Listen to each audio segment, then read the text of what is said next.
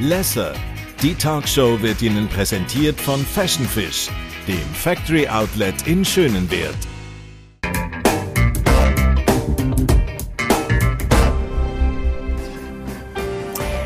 Die Welt schlittert von einer Krise in die nächste. Der Ukraine-Krieg, die Ukraine-Krise führt aber dazu, dass sich ganz viele Menschen auf der Welt und auch in der Schweiz sehr solidarisch zeigen. Große Hilfestellung leistet. Woher kommt das eigentlich? Wieso sind wir so solidarisch? Welche Rolle haben auch die Medien in dieser ganzen Geschichte und wie können wir nachhaltig helfen? Das werden wir heute diskutieren mit zwei spannenden Gästen. Ich habe einerseits bei mir Katja Rost, sie ist Professorin für Soziologie und lehrt und forscht an der Universität in Zürich. Außerdem ist sie auch Privatdozentin für Wirtschaftswissenschaften. Und dann der Mann in der Runde, darf ich schon fast sagen, ist der Pascal Jenny, ist der Präsident von Arosa Tourismus und Präsident von der Schweizerischen, vom Schweizerischen Handballverband und Mitbegründer von der Crowd-Donating-Plattform There for You. Und darum bist du heute mitunter auch da, weil du nämlich dich da sehr aktiv engagieren. Das wäre auch gerade meine Frage. Wir sind über äh, fünf Wochen mittlerweile mit dem Krieg unterwegs. Was hat das eigentlich mit euch gemacht als Menschen, als Familienvater, als soziales Wesen, das in der Gesellschaft sehr breit integriert ist? Der Schock ist glaube ich, immer noch da, dass es überhaupt möglich ist, dass ein Krieg, äh, wo Menschen Menschen umbringen, möglich ist in der, in der heutigen Zeit. Das ist äh, nach wie vor nicht nachvollziehbar. Ähm, gleichzeitig hat es im Berufsleben dazu geführt, dass Prioritäten sich verändert haben. Äh, ich glaube, jede, jeder hat sich Gedanken gemacht, wie kann ich helfen, wie können wir auch als Unternehmen helfen. Wir mit unserer Crowddonating-Plattform Dare for You äh, haben extrem viele Anfragen gehabt rund um Ukraine. Wir unterstützen ja Einzelprojekte, also auch Private, die an uns mhm. angetreten sind und gefragt haben, hey, könnt ihr uns unterstützen? Wie, wie, wie wollen wir die Projekte umsetzen? Ähm, und wenn ich auch den Hut vom Sport anschaue, äh, hat es schon auch etwas ausgelöst. Äh, mhm. Gerade Sportler, die weltweit verbunden sind, Sportlerinnen, die sich kennen, äh, haben sehr Anteil genommen und da gehen auch einige Initiativen.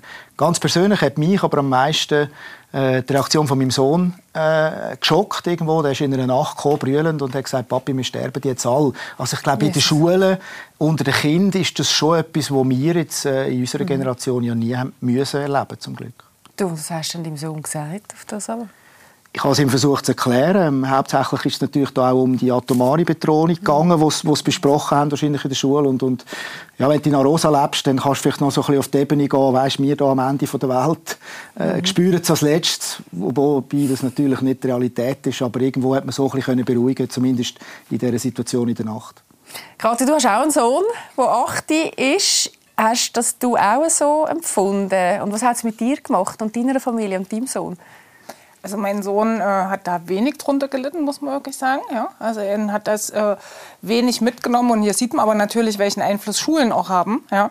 Ähm, nämlich weil das an der Schule eben nicht so thematisiert worden ist. Und zwar bewusst also an dieser Schule. Ja? Also, und nicht, weil die nicht solidarisch sind ähm, oder das, äh, äh ich sag mal, ein wenig wichtig finden, sondern weil es halt quasi ein an Ansatz ist, dass also, ich sag mal, insgesamt eben alle Krisen wichtig sind. Ja? Also ich sag mal, die Klimakrise wird dort also sehr stark eben natürlich diskutiert ähm, und dann auch solche Krisen. Also das heißt, man hat also quasi jetzt nicht, ähm, äh, ich sag mal, extremer in den Vordergrund gerückt als andere Krisen. andere Krise. Ja. ja. Also das ist so der Ansatzpunkt. Ja.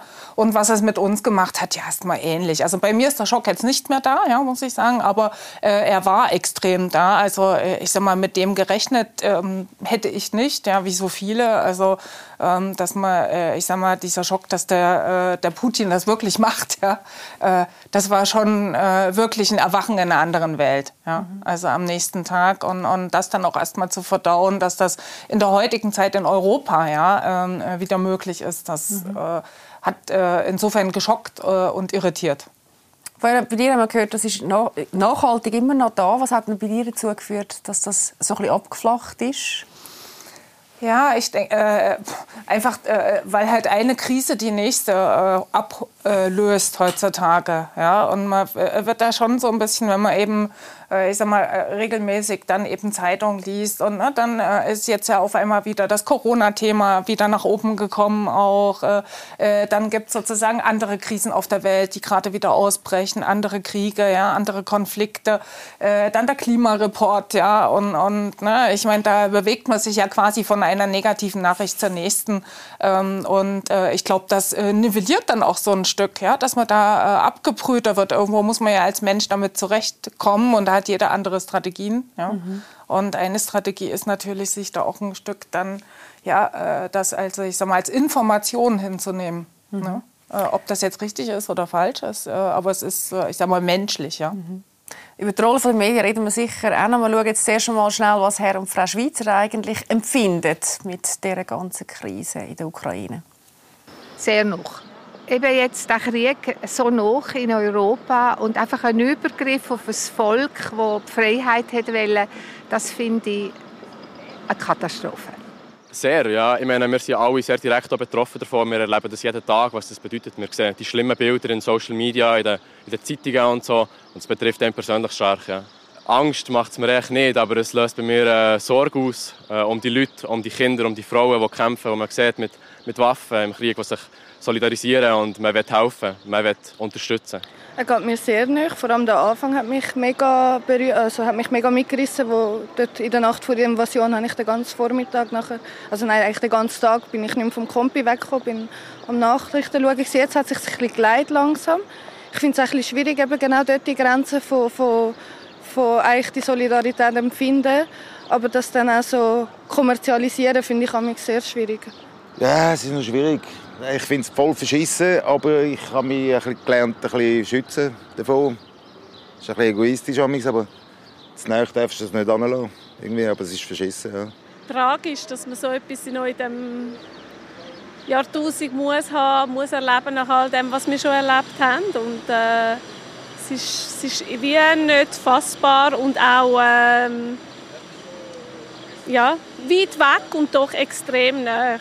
Also es berührt sehr. Es berührt sehr weit weg und trotzdem sehr nah, oder? Haben wir da gerade gehört. Ich wollte euch beide fragen, wieso macht der Krieg so viel mehr mit uns wie irgendein Krieg in Syrien oder in Afghanistan? Einerseits ist er näher, wir haben es auch mhm. gehört, oder? er ist mitten in Europa. Äh, zum anderen sind jetzt die Voten und auch was du vorher gesagt hast mit dem abgestumpft. Das ist schon ein Thema, wo ich glaube, da müssen wir aktiv auch dranbleiben. Oder? Es geht uns näher, aber wir müssen schauen, das ist meine ganz persönliche Meinung, es muss uns näher bleiben. Ähm, ich kann das vielleicht ausführen mit der Idee, die wir mit der äh, Plattform der for You hatten. Wir wollen im Bereich Klimaschutz, Kinderhilfe, Tierschutz und Humanitärs aktiv sein. Mhm. Und zwar nicht am 20. Dezember vor Weihnachten, sondern 365 Tage. Und, und ich erlebe das jetzt auch, oder? Das nimmt jetzt schon ein bisschen ab, das Interesse mhm. an diesen Hilfsaktionen. Medien, hast du gesagt, sprechen wir noch, aber was ich glaube, was wir wirklich für eine Verpflichtung haben, das darf nicht abnehmen. Weil es, es ist noch nicht fertig und es wird wahrscheinlich auch nicht schnell fertig sein. Und darum ist das, was wir können, nämlich helfen, äh, Projekte stemmen, finanzieren, unser, unser Mitgefühl zeigen, das, das ist zentral, dass wir das Tag für Tag leben. Mhm. Woher kommt deine persönliche Motivation? Man spürt das ja sehr, wie intrinsisch verankert das ja auch ist, Willen zu helfen. Und zwar, du hast ja gesagt, sehr, sehr breit. Das ist ja jetzt nicht, der von ist nicht entstanden aufgrund von der Ukraine-Krise, sondern es haben 22 ins Leben gerufen. Ja, die eine Frau hat es schön gesagt, oder? Was haben wir schon alles erlebt? Ich glaube, das, was du erlebst, das prägt dich. Ich bin, bin sehr ein Sportfan und sehr sportaffin. Das war mein ganzes Leben gewesen. und die Kraft ist drin. Und, und mit meinem Job in Arosa und vielleicht irgendwo so ein bisschen mehr eine andere Flughöhe für unsere Welt ist das irgendwie gewachsen, dass wir etwas unternehmen müssen. Und, und ich bin einer, der sehr macht und, und, und Projekt liebt und so ist das entstanden. Und darum, jetzt auch in der Ukraine-Krise, wo wir Andrea Siso kennengelernt haben, der ehemalige Olympionik, der für uns jetzt eigentlich ein riesiges Projekt macht in, der Ukraine selber, ähm, hast du auch Menschen gesucht, die genau gleich brennen und, und dann auch weißt, da kommt es am richtigen Ort an. Und das, das ist wahrscheinlich die Herausforderung, Menschen zu finden, die sich wirklich eingehen, in guten und in schlechten Sachen und dann möglichst viel Kraft äh, hinter dir können stellen Katja, was ist deine Erklärung, wieso das uns so näher geht? Jetzt einmal aus so soziologischer Perspektive. Ja, ich sag mal, die Geografie spielt eine ganz große Rolle, wie schon äh, gesagt wurde. Also, dass es eben äh, in, mitten in Europa ist, ja, und damit natürlich wir auch schneller betroffen sind, ja. Also, das hat äh, quasi was mit unseren ureigenen Ängsten auch zu tun, ja, die also auf einmal größer werden. Äh, dann hat es natürlich auch viel mit kultureller Nähe zu tun, ja. Also, ich sag mal, die Ukrainer sind uns viel kulturell viel näher als jetzt eben, äh, ich sag mal, äh, arabische Völker, ja. Also von allem und damit ist natürlich das Mitgefühl auch äh, eben größer. Ja? Äh, und äh, zum, ein ganz, ganz wesentlicher Punkt ist, dass die Flüchtlingsgruppe eine andere ist. Ja? Also äh, ich sage mal, heute, also es kommen eben hauptsächlich Kinder in Begleitung der Mütter. Ja? Mhm. Und das ist natürlich eine andere und die haben auch eine hohe Bildung. Ja? Ähm, und die sind natürlich ganz anders. Ich sage mal, da ist äh, auch hier wiederum das Mitgefühl äh, ein anderes und auch die Integrationsfähigkeit ist natürlich eine andere, ja? als eben wir das bei den Mittelmeerflüchtlingen beispielsweise erlebt mhm. haben. Hast du das jetzt auch gemerkt bei deiner Aktion? Der von, das ist schon angesprochen. Andreas Iso ist ein ehemaliger Freeski-Fahrer, also ein ehemaliger Sportler, der da die Hilfsaktion, die ihr äh, supportet habt, aus, auf, äh, also den Boden gestampft hat. Oder? Sehr, sehr kurzfristig zusammen mit dir. Haben sie 50'000 Franken suchen. Es sind viel mehr zusammengekommen. 258'000. Hat das mit dem zu tun, was wir jetzt vorher gehört haben, auch von der Katja? Äh, ja, ich glaube, es ist sehr gut ausgedrückt worden. Wir sind eben nahe. Bei ihm ist es jetzt noch extremer. Die ukrainische Nationalmannschaft hat in Mettmerstedt bei ihm trainiert ähm, mhm. für eben die Wettkämpfe. Und durch das mhm. hat er sehr schnell enge Kontakte in die Ukraine. Der Trainer von denen ist dann ihn angegangen und die haben miteinander die Hilfsaktion äh, äh, äh miteinander auf, auf beigestellt. Und dann ist das Zweite, in dem Moment, wo du natürlich dort bist, er ist, ist mehrfach jetzt in der Ukraine gewesen, er hat auch er hat Menschen können, äh, rausbringen äh, er hat Hilfsgüter abgeladen und gesehen, wo die hergehen, dann, dann kommst du natürlich irgendwie wie so einen geschlossenen Kreis, mhm. wo du Teil davon wirst und wo du dann in meinem Fall jetzt halt wirklich fast Freunde anrufen und sagen, hey, wir müssen spenden, wir müssen helfen. Letzte Woche hat er äh, ein Spital, äh, Kontakt zu einem Spital gehabt mit 200 äh, zuckerkranken Kindern, die kein Insulin mehr haben, oder? Und dann, und dann fängst du an zu rotieren und ich glaube, das ist auf, zurück auf die Solidarität zu kommen. Ich glaube, da sind wir gut äh, in der Schweiz, überhaupt im Dachraum. Mhm. Und es ist aber auch unsere Verpflichtung, dass wir das mhm. wirklich leben und, und eben nicht lassen, äh, mhm. abflachen aber das Thema kulturelle Nähe finde ich schon noch speziell. Oder? Also quasi, es sind Frauen und, und Kinder, sie haben einen anderen Bildungsgrad. Natürlich, man hat dort auch andere Anknüpfungspunkte, Andreas eben auch, oder? das hast du jetzt gerade gesagt. Aber hast du das Gefühl, das spielt schon auch noch mal eine Rolle, jetzt gerade in dieser ähm, in dieser Aktion, die ihr ja auch tätigt habt? Doch, ich, ich glaube, es spielt eine Rolle, weil, weil, weil das Mitleid ja noch höher ist, indem eben Kinder und, und Frauen irgendwo die Männer müssen zurücklassen weil die gar nicht raus dürfen mhm. und, und müssen kämpfen ähm, Das stimmt. Und zum anderen, ja, ich glaube auch, sehr viele äh, Ukrainerinnen und Ukrainer reden auch äh, Englisch. Also man hat wirklich eine Möglichkeit, sich auch zu verständigen. Und die westlichen Interessen sind, sind glaube ich, schon auch sehr ähnlich. Auch eine lustige Geschichte von Andreas. Er hat auch Kind aufgenommen und hat gesagt, du, ich werde mit denen einen Fußballmatch schauen. Mhm. Und meinen eigenen Kind könntest du mir das organisieren. Also ich glaube, ja, da findet man sehr schnell Gemeinsamkeiten. Mhm. Du, jetzt haben wir die gesammelt, die 258'000 Franken. Der Andreas war drei Tage unterwegs. Was sind da eure Erfahrungen jetzt aus dieser Aktion heraus? Das ist äh, etwas, was uns sehr bewegt hat. Oder? Einerseits, und ich glaube, es ist vielen so gegangen, ist total überrannt worden mit Leuten, die helfen vor allem auch Material mhm. geben und, und weiss nicht was, mhm. alles Kleider und Matratzen und etc. Und der Andreas hat recht schnell herausgefunden, es braucht in unterschiedlichen Zeiträumen andere Dinge. Am Anfang hat es ja. keine Generatoren gebraucht. Ja. Plötzlich ist das alles zerstört gewesen und man hat überhaupt äh, Strom und Energie gebraucht, um aktiv werden Und so hat sich eigentlich der Inhalt der Hilfsgüter geändert. Und das Zweite ist die, die, ja, wirklich die eindrückliche Unterstützung im Verpacken, im Transportieren, im Mitgehen, Begleiten, äh, hat mich auch sehr ähm, ähm, beeindruckt. Und das Dritte, und das ist auch ein Kränzchen, glaube ich, die ganze NGO-Welt, auch in der Schweiz, wir haben angefangen, miteinander zusammenzuarbeiten. Wir haben äh, mhm. eigene Werte. Caritas macht etwas anderes als der von uns, Rote Kreuz äh, macht etwas anderes als eine andere Organisation und jeder hat seine Rolle gefunden. Äh, mhm. und, und, ich glaube, da hat sich exemplarisch gezeigt, es braucht da sehr eine breite Vielfalt an Möglichkeiten zum Helfen. Und das ist ja auch speziell. Es ist ja beeindruckend, wie viel gespendet worden ist in der Schweiz jetzt in den letzten paar Wochen. Wir schauen uns das auch mal schnell statistisch an. Also die Schweiz hat natürlich eine lange humanitäre Tradition. Aber wenn man jetzt mal auf die Statistik schaut, seit 2003, dann hat es natürlich den Peak gegeben. Damals, das war der Tsunami gewesen, oder mit mhm. denen, äh, ja, also auch viele Schweizer, die natürlich dort betroffen sind. Das Ganze hat sich aber dann massiv nochmal gesteigert. Also, wir haben über die letzten paar Jahre massive Steigerungen gehabt, nochmal einen Peak dann im 2020 und haben, sind jetzt auf einem Allzeithoch im 2022 mit der ganzen Glückskette-Aktion. Katja, woher kommt die Solidarität auch gerade in der Schweiz, oder? dass wir gerade das auch über das Spenden Hilfestellung leisten? Wie erklärst du dir das? Naja, insgesamt hat das zivilgesellschaftliche Engagement extrem zugenommen. Ja? Äh, und man muss sagen, Gott sei Dank ja, hat mhm. das zugenommen, äh, weil ich sag mal, was wir in der globalen äh, Welt erleben, ist schon, dass ich sag mal, der Nationalstaat, ja, der kommt halt äh, immer mehr an die Handlungsgrenzen und kann also quasi eine politische Funktion äh, in diesem Ausmaß gar nicht wahrnehmen oder teilweise auch falsch nimmt, dass er viel zu langsam war. Und äh, das sieht man auch jetzt gerade wieder schön in der Ukraine, äh, beim Ukraine-Krieg. Und hier sozusagen füllt die Zivilgesellschaft immer mehr ein Machtvakuum aus ja, und hat damit auch eine politische Funktion. Ja. Und das heißt, äh, das würde ich also extrem, also extrem Positives sehen, ja, dass wir hier wirklich von unten quasi wieder einen Stimmzettel äh, des mhm. äh, Bürgers haben, äh, der also hier quasi aktiv Politik mitgestaltet. Ne? Mhm. Ne?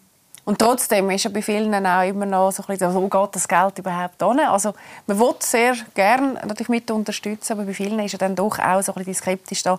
Kommt es dann auch wirklich dort hin, wenn ich jetzt 1000 Stutz spende, wo es auch wirklich soll soll, oder?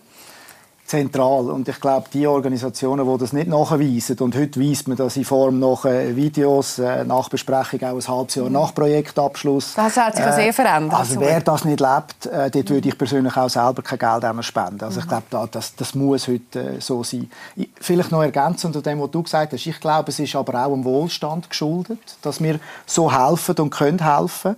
Ähm, und, und, darum dürfen wir nie vergessen, ich, ich glaube, wir reden immer von Nachhaltigkeit und Ökologie, und das ist auch ganz wichtig, aber die ökonomische Nachhaltigkeit von unserem Wohlstand, das ist die Basis, dass wir in so einer Situation so mhm. aktiv helfen können. Und dort gilt es auch, ein Augenmerk darauf zu richten. Ich glaube, das gilt dann auch für, für die Ukraine und die ganze Region, wenn es hoffentlich irgendwann wieder in eine andere Richtung geht. Also wie unterstützen wir denn dort auch, damit das wieder eine funktionierende mhm. Ökonomie wird, in welcher Konstellation auch immer. Aber da hat man ja das Gefühl, wenn man die Statistik anschaut, das hat ja der Schweizer wie verstanden. Oder dass es, wenn du logischerweise, wenn es dir besser geht, dass du dann eben auch äh, so wenn du ein eine andere gesellschaftliche Verantwortung hast und hilfst. Oder äh, zumindest äh, ja jein ja. Also ich sage mal einerseits natürlich naja einerseits geben natürlich die äh, ich sag mal die Menschen mehr Geld und und nicht übrigens nicht nur mehr Geld sondern äh, auch Zeit ja. Also auch freiwilligen Engagement äh, ich sag mal Leute die dann einpacken helfen und äh, die Unterricht geben. Also da ist das Engagement schon groß ja. Ähm, allerdings machen wir das quasi aus einer Wohlstandsposition heraus ja ähm, und äh, äh, ich sag mal, selber betroffen sein, das können sich viele von uns gar nicht mehr vorstellen. Ja? Und, und, und, und äh, deswegen, äh, ich sag mal, Jein, gerade wenn wir uns ähm, äh, ich sag mal, Umweltschutz anschauen, mhm. ja, äh, da könnte man natürlich viel, viel mehr bei uns auch anfangen. Ja. Also das diskutiere ich zum Beispiel auch mit meinen Studenten. Ja. Jeder von uns hat äh, 20 Hosen im Kleiderschrank hängen. Ja. Wie wäre es denn mal mit nur einer Hose? Ja. Aber dazu sind wir nicht bereit. Ja. Ähm, das ne? dann schon ein also das wär, Ja, weil da geht es wirklich an, also das verursacht Kosten, ja, wirkliche mhm. Kosten.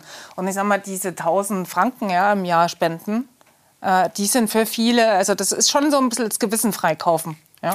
Ja, aber das ist spannend, weil der Ukraine-Krise geht das ja weiter. Es haben doch sehr viele Familien in der Schweiz, äh, meine Mami auch, wahrscheinlich haben die alles auch Freunde, die das Haus aufmachen und sagen, hey, ich tue auch dort einen finanziellen ähm, Anteil selber zahlen und ich tue aber vor allem auch sehr viel Zeit und Leistung hineingeben, damit ich wirklich ganz persönlich kann helfen kann. Das spricht ja eigentlich sehr gegen das, was du jetzt gesagt hast. Nein, äh, weil das muss man im Zeitablauf uns anschauen. Also äh, wer zum Beispiel äh, beherbergt nach einem Jahr noch Familien mhm. bei sich zu Hause. Das sind Kosten. Ja? Ich sage mal, einen Monat lang äh, mein äh, Haus zur Verfügung stellen, das machen viele noch. Aber dann wirklich die Konflikte auch leben in der Familie. Ja?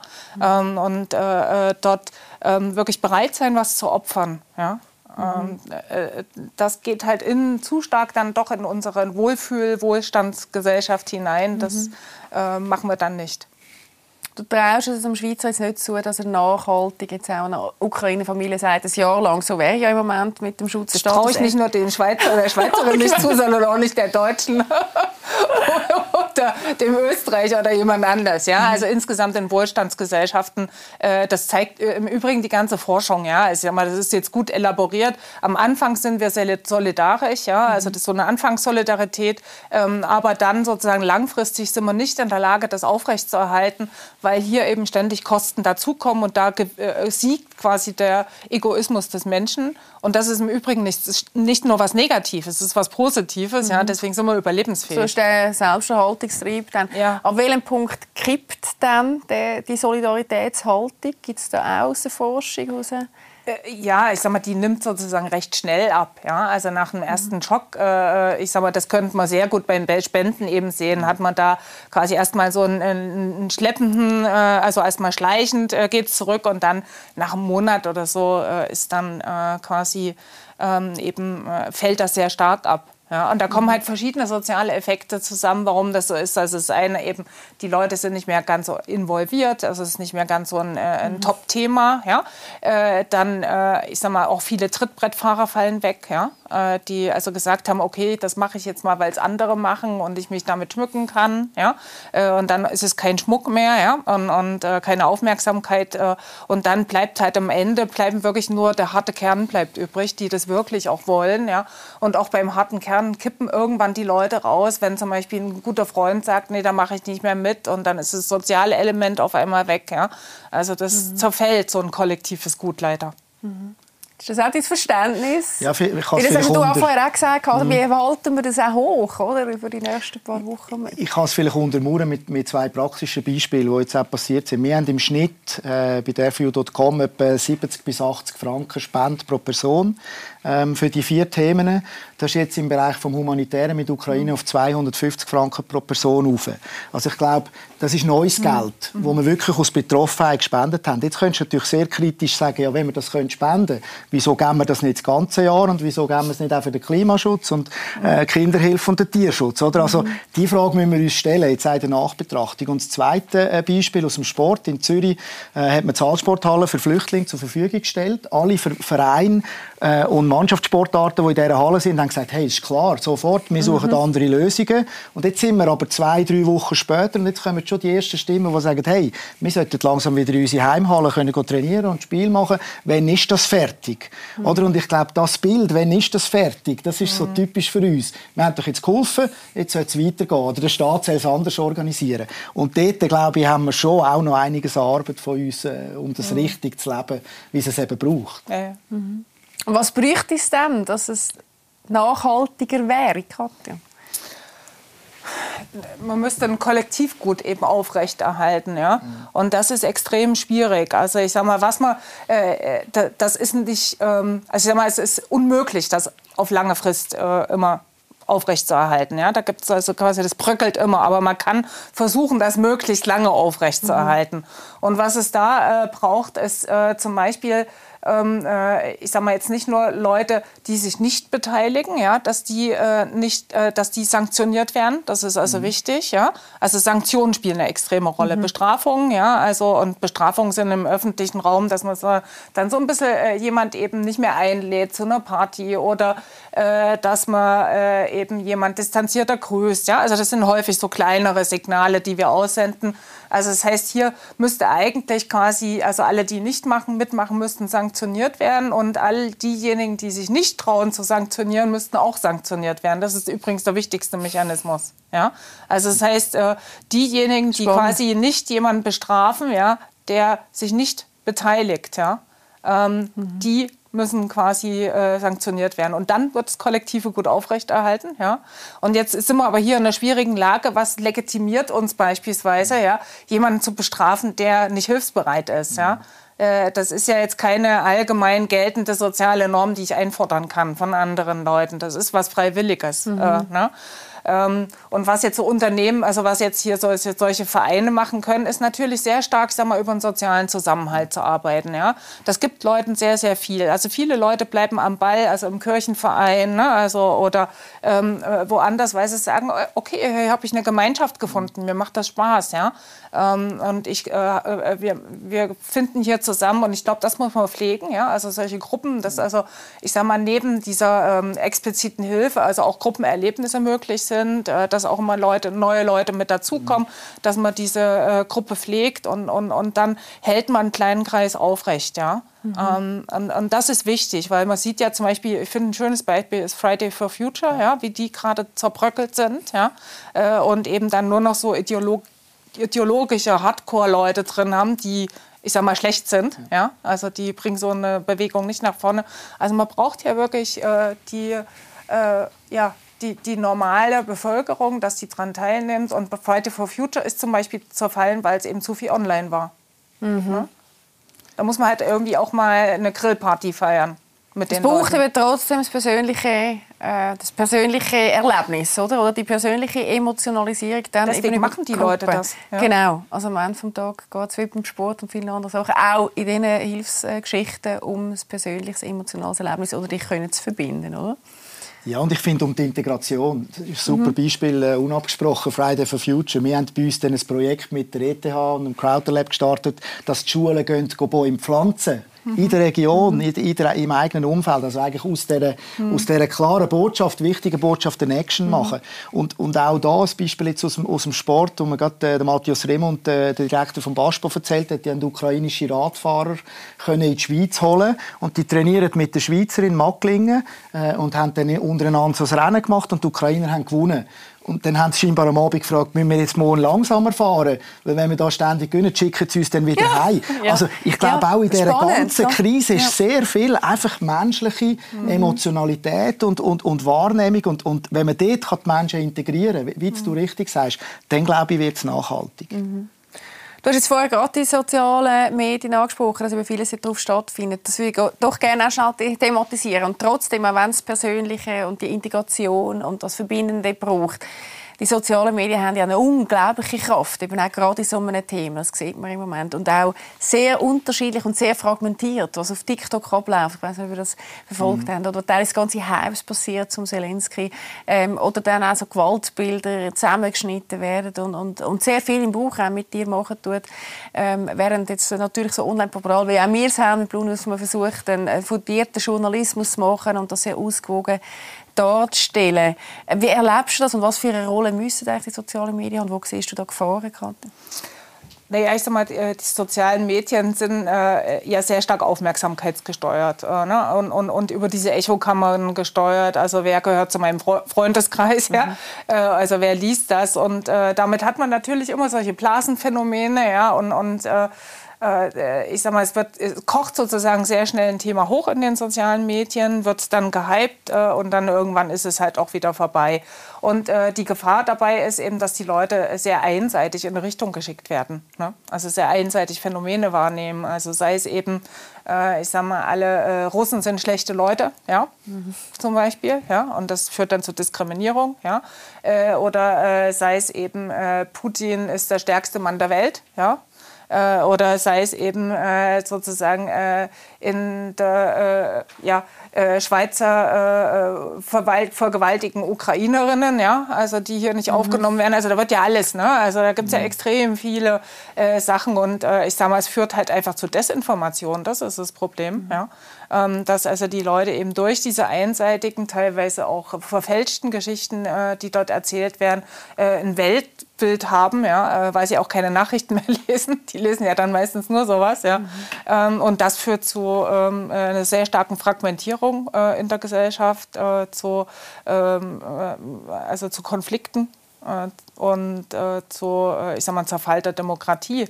Und was können da jetzt hier die traditionellen Medien machen? Ja? Also mhm. zur nächsten Frage, eigentlich recht wenig, weil die also? werden ja nicht gelesen ja, von den Leuten. Also, von der, vor allem gewissen Zielgruppen, oder? Wo ja, ja, ja. Sich also, nur noch dort informieren tun. Und äh, genau, die sind nur dort so. unterwegs. Ja? Mhm. Also da ist man, ähm, äh, denke ich mal, äh, zunächst recht machtlos. Was, was glaube ich, wichtig ist, ist trotzdem dieses äh, Angebot aufrechtzuerhalten, weil wir sehen in Staaten, wo sowas nicht gibt, also siehe zum Beispiel Russland, Russland. ja, mhm. äh, ne, das ist also fatal. Ja? Also damit sieht man, viele Leute konsumieren es ja doch. Und ich glaube, das kommt auch wieder, ja, dass sowas äh, wirklich wertgeschätzt wird äh, und dass solche Angebote auch bezahlt werden mhm. wieder mit der Zeit. Ja. Mhm. Ähm, Das heißt also äh, quasi ähm, äh, meine Gesamtzusammenfassung gegen die sozialen Medien kann man wenig machen, ja, momentan. Ich glaube aber auch, wie viele äh, Moden und Trends äh, wird sich das auch ein bisschen totlaufen mit der Zeit. Ähm, und äh, äh, man kann da nur hoffen, dass sich das so ein bisschen eben, ne, dieser Hype auch äh, setzt und dafür gibt es äh, gewisse Tendenzen, also dass eben auch junge Leute Digital Detox suchen, ja, also und eben bewusst ihre äh, Handys dann mal eine Stunde liegen lassen oder ins Kloster gehen drei Tage und versuchen ohne Handy auszukommen. Ähm, ne? Mhm. Also gibt es einige Tendenzen. Also ich denke mal, ich würde das positiv sehen. Mhm. Und äh, trotzdem habe ich vorher gefragt, was du erzählt hast, müssen wir dann die sozialen Medien nicht auch mehr Pflicht nehmen, oder? Dass die an sich selber mehr Verantwortung müssen tragen? Das ist ein ganz schwieriges Thema, weil äh, ich sag mal, wie äh, ähm, sobald man quasi Kontrollen hat, ist die Frage sozusagen, was will man kontrollieren und was reglementiert er und geht es nicht zu Lasten quasi der Demokratie wieder, ja, indem man den sozialen Medien damit, äh, ich sag mal, was auferlegt, ja, also angenommen eine Art von Kontrolle, wo sie dann äh, Meinungen beschneiden können auch, ja. Also man ist sozusagen ganz schnell ähm, äh, äh, quasi in einer Grauzone, ja, äh, weil das ja so unkontrollierbar ist, diese Inhalte. Ja. Mhm. Äh, was wird denn sozusagen beschnitten, was wird kontrolliert? Ja? Und man kann solche Kontrollen oder Reglementierungen auch immer wieder ganz, ganz schnell umgehen, ja, die sozialen Medien, indem sie äh, quasi ihren äh, Stamm, Konzernsitz verlagern, indem sie sagen, wir schalten euch hier ab und so weiter. Also hier haben wir ein ganz, ganz schwieriges Thema. Ja? Und wer ähm, wirklich da die größte Macht hat, ist die Zivilgesellschaft. Also hier sind wir wieder bei der Zivilgesellschaft, nicht der Nationalstaaten, dann der Gesetzgeber, sondern die Zivilgesellschaft, die sich emanzipieren kann, indem sie nämlich zum Beispiel sagt, wir machen dort nicht mehr mit. Ja? Mhm. Wir schauen einmal schnell, wie Herr und Frau Schweizer das sehen, von jung bis alt. Ihre Meinungen haben wir natürlich auch holen. Das ist ein ganz schwieriges Thema. Also ich denke, im Krieg hat es schon immer, auch schon in den früheren Kriegen, hat immer Fall, also Fake News gegeben, nicht nur jetzt. Aber jetzt natürlich mit Social Media ist es sehr wahrscheinlich noch mal eine Stufe schwieriger. Ja, Social Media und vor allem auch Telegram-Chats oder so spielen eine sehr große Rolle, weil sich dort äh, die Flüchtlinge auch geschützt können, äh, kommunizieren und äh, weil sie dort auch abseits von eben Kontrolle oder Zensur können, äh, die Probleme bereden und weil sie können Medien teilen können. Aber auch Instagram, Fotografien, die in Russland jetzt zensiert werden, haben hier einen Kanal und das ist extrem wichtig. Aber auch Medien wie 20 Minuten Blick, andere SRF hat einen Auftrag, einen Informationsauftrag und es ist wichtig, dass sie das jetzt äh, gut übernehmen. Ja, für mich ist es eine grosse Propaganda und ich denke, äh, bezüglich jetzt auf die ganze Corona-Krise weiß man nicht so recht, was man glauben kann. Also Medien sind für mich ein bisschen ungläubig geworden. Sie verwischen viel. Also es ist äh, entweder zu extrem oder zu wenig, zu viel. Äh, es ist, ich finde es sehr schwierig, ein richtiges Bild zu bekommen von dem, was wirklich geht und was, was, wo man wie viel wirklich kann, äh, auch helfen weil es wird extrem aufgepauscht. Uns wird immer nur das gezeigt, was uns interessiert und was unsere Meinung unterstützt und immer weniger kriegen wir ein globales Bild, das nicht verzerrt wird von auch unserer eigenen Kultur und so weiter. Also es spielt alles eine große Rolle da drin. Du hast gerade den Kopf geschüttelt, Pascal, beim letzten Quote. Du siehst es nicht so? Ich sehe nicht alles gleich. Auch da haben wir gewisse äh, äh, sagen wir mal, Zwischentöne zwischen uns. Ich, ich glaube, mit Corona und jetzt auch im Krieg haben die seriösen Medien, wie ihr eins sind, wie, wie, wie staatliche Medien, haben gewonnen. Ich, ich glaube, dass eine Mehrheit der Menschen sich dort wirklich interessiert, zum Teil auch auf herkömmlichen alten Kanälen. Also wenn man das würde untersuchen, bin ich der Meinung, ähm, man informiert sich mehr dort, wo man glaubt, das ist wirklich klar angeschaut und es wird das ganze Bild zeigt, mhm. unvertrauenswürdig. Und, und wenn ich auch nicht sicher bin, aber ob wir irgendwann für das bereit sind, wieder zu zahlen, weiß ich nicht. Ähm, vielleicht, ich hoffe es äh, für die Medienwelt. Und das Zweite, ich glaube, bei den sozialen Medien ist es halt schon auch, wir sind verpflichtet, uns dort auch einzugeben. Einerseits, klar, kann man Kontrolle verlangen, wie wir es vorhin gehört haben, aber ich glaube auch, man muss selber dort rein, äh, sich halt auch mit diesen Menschen verlinken, verknüpfen und versuchen, Diskussion zu starten. Und Diskussion ist dann halt nicht so ein Text äh, unten schreiben, sondern Diskussion ist dann halt auch so, wie es ist, halt schnell irgendwie irgendwie zwei Sätze in eine Kamera oder äh, noch irgendeine komische Figur dazu machen, wie es halt äh, auf einem einzelnen Kanal wie TikTok oder so gebraucht wird. Aber wir können das nicht einfach überlassen. Also wir müssen dort rein mit, mit unseren Werten. Mit uns meinst du jetzt eben auch wir, also wir ganz persönlich, die eben die Werte mittragen und das Genau, und auch unabhängig von Alter. Mhm. Oder? Alter heisst auch Erfahrung, Alter heisst auch Sachen vielleicht können mhm. differenziert mhm. anschauen. Das muss man bringen und gleichzeitig lernt man von den Jungen, die vielleicht jetzt etwas erleben und sagen, hey, wow, ich weiß gar nicht, wie damit umgehen. Wäre das ein Ansatz, Katja? ähm, ja, ich sag mal, sowas gibt es ja schon. Also ich sag mal, es, ist, äh, wir es sind ja nicht getrennt, ja, die beiden Welten. Es gibt ja viele, ich sag mal, äh, auch Intellektuelle, ja, oder ähm, eben der Normalbevölkerung sind ja fast alle auf sozialen Medien äh, aktiv. Äh, ob man dann sozusagen durch sowas, zum Beispiel so Shitstorms, äh, Shit, Shitstürme oder Desinformationen durchbrechen kann, äh, bin ich sehr skeptisch. Ja? Also ist auch die Forschung ähm, dort, also was wir wissen, ähm, zeigt, dass das nicht möglich ist, weil die Leute einfach, die sind ideologisch quasi so in ihrer Blase drin. Ja? Äh, und wenn man dort versucht, quasi auch noch zum Beispiel mit Gegenargumentation oder anderen Meinungen, also da, äh, das, das, das, erwarten die quasi, ja? Mhm. um noch mehr auf die Palme gehen zu können. Äh, mhm. Äh, dort sind die Meinungen gemacht. Ja? Und vielleicht nochmal zu dem Thema, ähm, äh, viele Leute informieren sich über traditionelle Medien. Äh, ich glaube, auch das ist eine Blase, ja? also ähm, von der man ausgeht, weil man quasi die eigene Peer Group sieht aussieht. Ja? Und mhm. wir dürfen nicht vergessen, dass wir uns natürlich in geschlossenen Welten ja, bewegen und viele sind eben nicht in dieser Blase. Und wenn man sich dort mal anschaut, also repräsentative äh, ähm, äh, Be Befragungen oder äh, nicht Befragungen, sondern auch Beobachtungsdaten, ja, äh, dann äh, informieren sich halt schon viele sozusagen aus den gerade äh, unteren Bildungsschichten ähm, mit Sprachhindernissen, ähm, mit auch äh, aus den jüngeren Alter, Altersgruppen eben nicht mehr ja, über traditionelle Medien. Das ist schon erschreckend. Mhm. Ja. Dass da, also auch übrigens bei meinen Studierenden, ja, also viele lesen keine, ähm, ne, also schauen keine Nachrichten oder lesen keine Zeitung. Ja. Also das hat noch nicht mal was mit dem Bildungshintergrund zu tun, mhm. unbedingt. Mhm. Tönt sehr gefährlich. Und wir sind langsam so ein bisschen am Schluss. Ich würde noch gerne versuchen, ein bisschen das Fazit zu ziehen. Etwas Positives aus dieser ganzen Geschichte heraus, finde ich, man hat zumindest wenn man anschaut, das Gefühl, dass sich Gesellschaft wieder sehr stark dort verbinden und dass man sich irgendwie wieder findet nach dieser Pandemie, wo die Gesellschaft ja sehr getrennt hat und, und auch in den Familien teilweise ähm, Menschen mit äh, unterschiedlichen Meinungen aufeinander getroffen sind und dann das ganze Gräben durch Familie durchgezogen hat, haben wir das Gefühl, dass jetzt das Thema Ukraine-Krise sehr wieder vereint. Ist das auch eure Meinung? Ja, ich glaube, es zeigt, äh, dass, dass wir tatsächlich als Menschen anpassungsfähig sind, dass wir können, äh, mit Hirn und Herz reagieren, äh, was auch immer auf uns zukommt. Ich glaube, das ist in meinen Augen das einzig Positive. Oder? Sonst gibt es an einem Krieg gar nichts Positives. Mhm. Ja, absolut. Katja? Äh, ja, also äh, würde ich unterstreichen, was hier gesagt wird.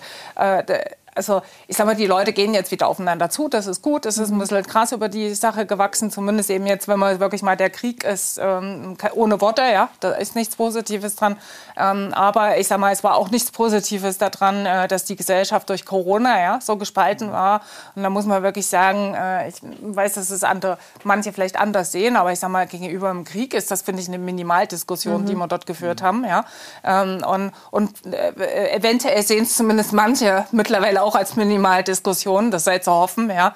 Und äh, dass man dann sich quasi wieder hier auf, auf, auf grundsätzliche Werte äh, beruft ja? und, und äh, dass vielleicht äh, unsere Demokratie dann doch nicht so sehr in Gefahr ist. Ja? Also natürlich müssen wir über gewisse Sachen mhm. diskutieren, das ist wichtig, ja. Das gehört auch zu einer Demokratie, aber dass man deswegen eben ein Land so auseinanderreißt, so eine Gesellschaft, ja, wegen so klitzekleinen Themen, ja, ist es, glaube ich, nicht wert. Mhm.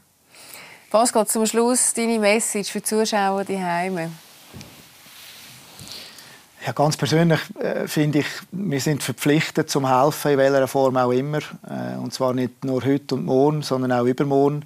Ich glaube, das ist ein Privileg, das wir dürfen haben, wo da wirklich in einer geschützten Welt in dem Schweizer Wohlstand leben. Und äh, ich finde, das sollte sich jeder doppelt hinter die Tore schreiben und es dann auch machen. Mhm. Katja, was hast du noch zu ergänzen? Denke auch, Solidarität ist wichtig und zwar Solidarität, die wirklich vom Herzen auskommt. Mhm. Ja. Ähm, äh, was ich, äh, wovor ich warnen würde, wäre halt das Thema zu nutzen für Aufmerksamkeitsthematiken, äh, für kommerzielle Thematiken. Das sieht man ja. Also, weil ich sage mal, es ist gerade ein Thema, was Mode ist, ja, äh, auch und, und dass das dann schon zum Teil auch so missbraucht wird für sowas. Sowas ist ärgerlich, ja. Sowas äh, schadet dem Thema, ja. Ähm, und äh, wovor ich auch warnen würde, ist eine sehr, äh, ich sag mal, so eine Diskriminierung jetzt äh, zum Beispiel von der russischen Zivilbevölkerung, eine Generaldiskriminierung, die man zum Teil erlebt. Ja. Ähm, die werden also zum Beispiel aus Forschungsgefäßen jetzt auch ausgeschlossen. Ähm, äh, ne, Habe ich jetzt bewusst gestern äh, eben erlebt, haben wir für die Europäische Union äh, eben äh, Forschungsgutachten ähm, ähm, evaluiert und dort dürfen die also nicht mehr daran teilnehmen. Und das ist natürlich mhm. fatal, weil man damit äh, quasi ganz langfristig äh, äh, hier negative äh, Effekte haben, auch für uns. Ja? Mhm. Und da wäre schon der Appell, dass man äh, das versucht, so auch ein bisschen ja, also auf dem Boden zu halten, das Thema. Ja? Ähm, äh, ich würde mal meinen, der standardrussische Bürger kann nichts dafür. Mhm. Ja. Ganz wichtige Ergänzung. Vielen herzlichen Dank euch beiden, dass ihr da sind für das wertstiftende Gespräch, das wir haben dürfen führen.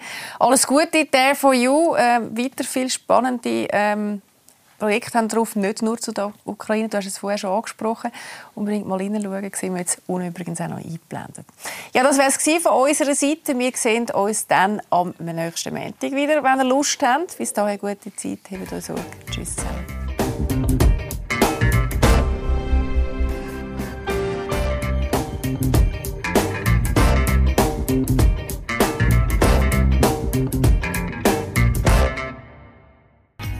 Lesser. Die Talkshow wurde Ihnen präsentiert von Fashion Fish, dem Factory Outlet in Schönenwert.